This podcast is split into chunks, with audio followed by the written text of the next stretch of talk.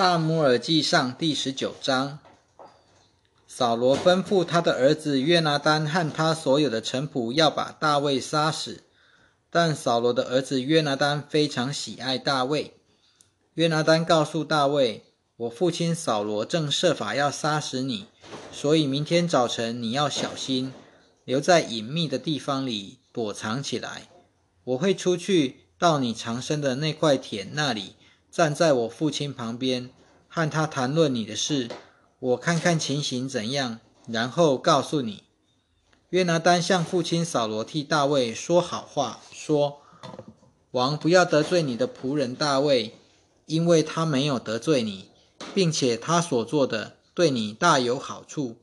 他冒着生命的危险击杀了那非利士人。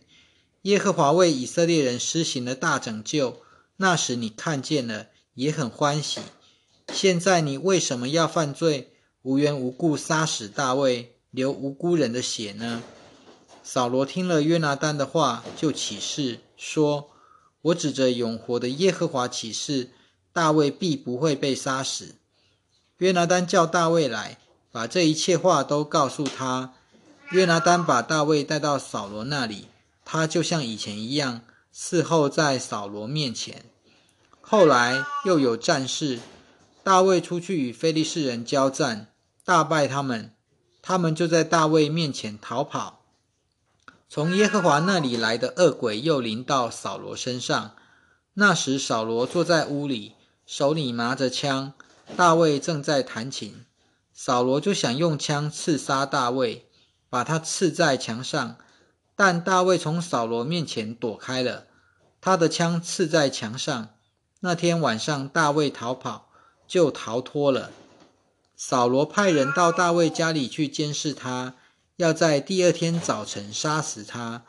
大卫的妻子米甲告诉他说：“今天晚上你若不逃命，明天就会被杀死。”于是米甲从窗户把大卫坠下去，大卫就离开那里逃走，逃脱了。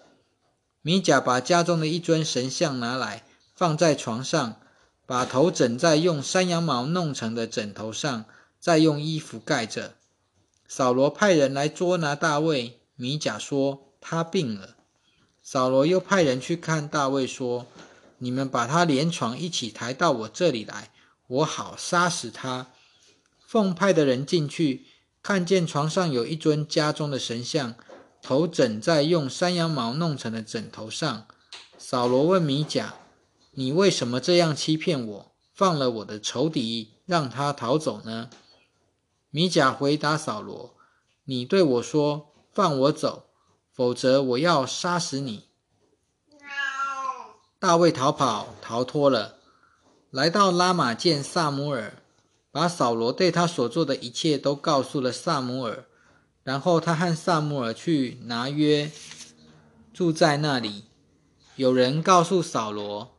大卫住在拉玛的拿约，于是扫罗派人去捉大卫。派去的人看见一群先知正在受感说话，萨姆尔站站着带领他们。那时，神的灵也临到扫罗的使者身上，他们都受感说话。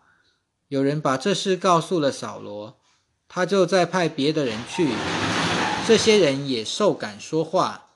扫罗第三次派人去，他们也受感说话。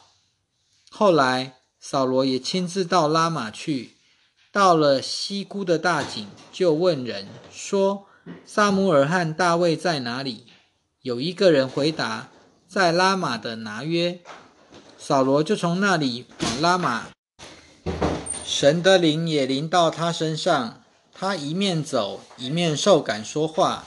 直到他到了拉玛的拿约，他脱掉了自己的衣服，也在萨穆尔面前受感说话。那一日，他整天整夜赤着身子躺着。因此有一句俗语说：“扫罗也列在先知中吗？”萨姆尔记上第二十章，大卫从拉玛的拿约逃走，来见约拿丹，说：“我做了什么？”我有什么罪孽？我在你父亲面前犯了什么罪？他竟寻索我的性命呢？约拿丹对他说：“绝对没有这事，你必不会死。我父亲做事无论大小，没有不让我知道的。为什么这事他偏要隐瞒我呢？不会这样的。”大卫在启示说：“你父亲一定知道我在你眼中蒙恩，就心里想，不要让约拿丹知道这事，免得他伤心。可是我指着永活的耶和华。”又指着你的性命起誓，我离死只差一步。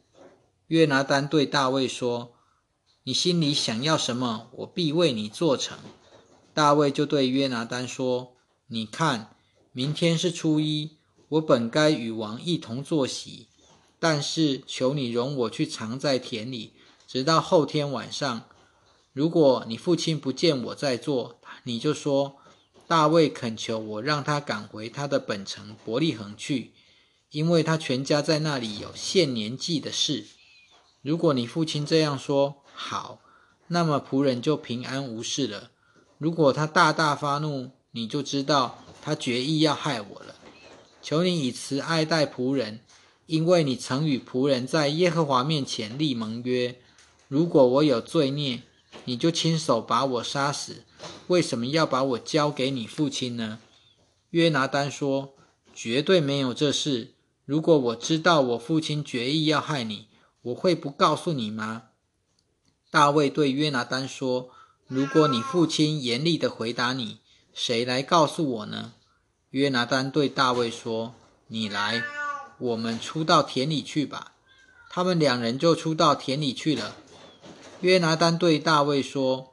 愿耶和华以色列的神作证，明天或后天约在这个时候，我探出了我父亲的意思。如果他对你有好感，那时我会不派人来告诉你吗？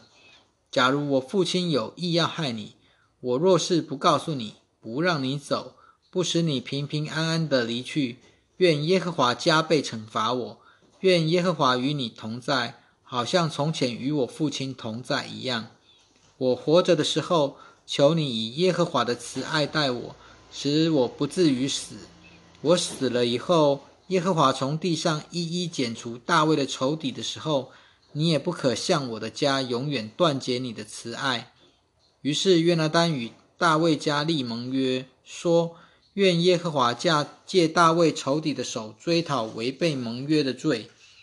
约拿丹由于爱大卫，就使大卫再起誓。他爱大卫如同爱自己的命。约拿丹对大卫说：“明天是初一，因为你的座位空着，人必注意到你不在。到后天，你要赶快下去，到你以前出事那天藏身的地方，在以色磐石旁边等候。我要向磐石旁边射三支箭，好像射箭靶一样。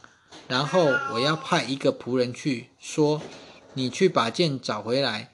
如果我对那仆人说：“看呐，剑在你的后面，把剑拿回来，你就可以回来，因为我指着永活的耶和华起誓，你必平安无事。”如果我对仆人说：“看呐，剑在你的前面，你就要离去，因为是耶和华打发你去的。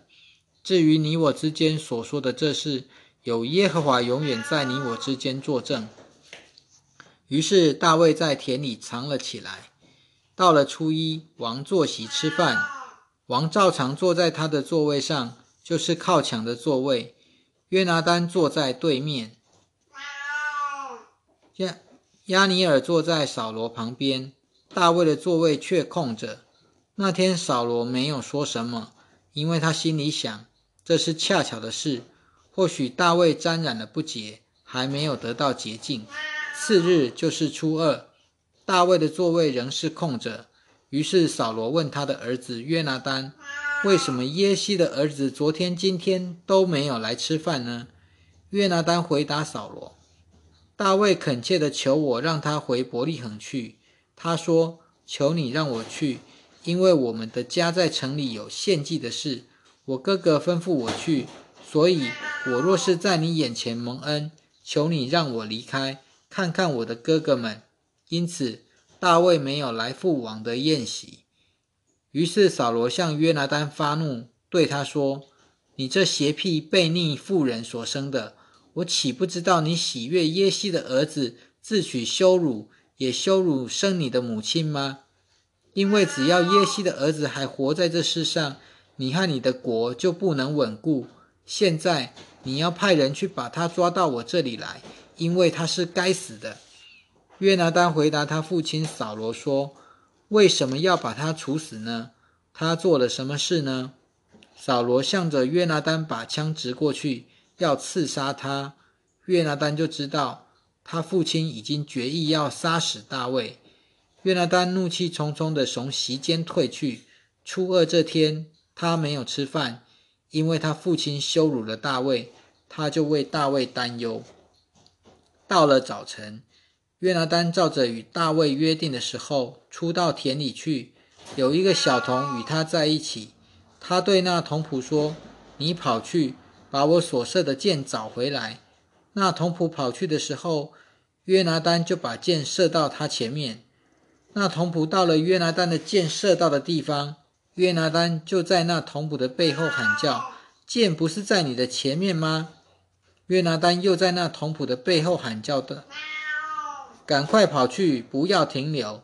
那童仆就把剑拾起来，回到他主人那里去。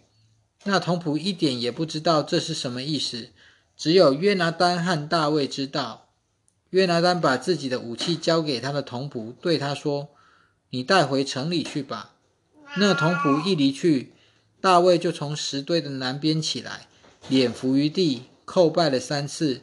两人互相亲吻，相对哭泣。大卫哭得更悲痛。约拿丹对大卫说：“你平平安安走吧。我们两人曾指着耶和华的名起誓说：愿耶和华在你我之间，也在我的后裔和你的后裔之间作证。”直到永远，大卫就起身离开，约拿丹也回到城里去了。萨姆尔记上第二十一章，大卫到了挪伯祭司亚西米勒那里，亚西米勒战战兢兢地迎接大卫，对他说：“你为什么独自一人，没有人跟随你呢？”大卫对亚西米勒祭司说：“王吩咐我做一件事，对我说：‘我差派你，吩咐你去办的这事，你不要让任何人知道。我已经指示我的仆人在某地会面。现在你手中有什么？求你给我五个饼，或是别的食物。’祭司回答大卫：‘我手中没有普通的饼，只有圣饼，只有那些没有亲近过女人的年轻人才可以吃的。’”大卫回答自说：“像以往我出征的时候一样，这次我们出征前确实没有亲近女人。虽然这是一次普通的任务，众仆人的器皿还是清洁的。何况今天这些器皿更加是清洁的。”于是祭司把圣饼给他，因为在那里没有别的饼，只有陈设饼，就是那些刚从耶和华面前拿下来，为要换上热的。那天有一个扫罗的臣仆在那里，留在耶和华面前。他名叫多益，是以东人，是扫罗牧羊人中的领袖。大卫问亚西米勒：“你手下，你手下有枪有刀没有？因为王的事很急迫，所以我手里连刀剑或其他武器都没有带来。”祭司回答：“有一把刀，是你从前在以拉古吉杀的那非利士人歌利亚的刀。”这刀用布包着，放在以弗的后面。你若是要拿去自用，就拿去吧，因为这里除了这刀以外，再没有别的武器了。大卫说：“没有比这更好的刀了，请你给我吧。”那一天，大卫起来，从扫罗面前逃走，到了加特王雅吉那里。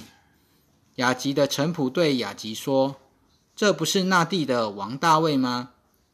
那里的妇女不是指着他跳舞歌唱，说：“扫罗杀死千千，大卫杀死万万吗？”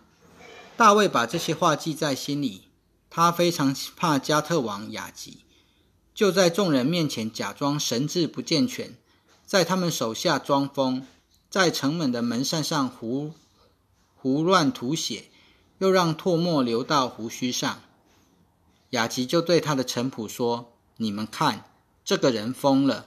你们为什么把他带到我这里来呢？难道我缺少疯子吗？你们竟把这人带来我面前发疯，这人怎可以进我的家呢？”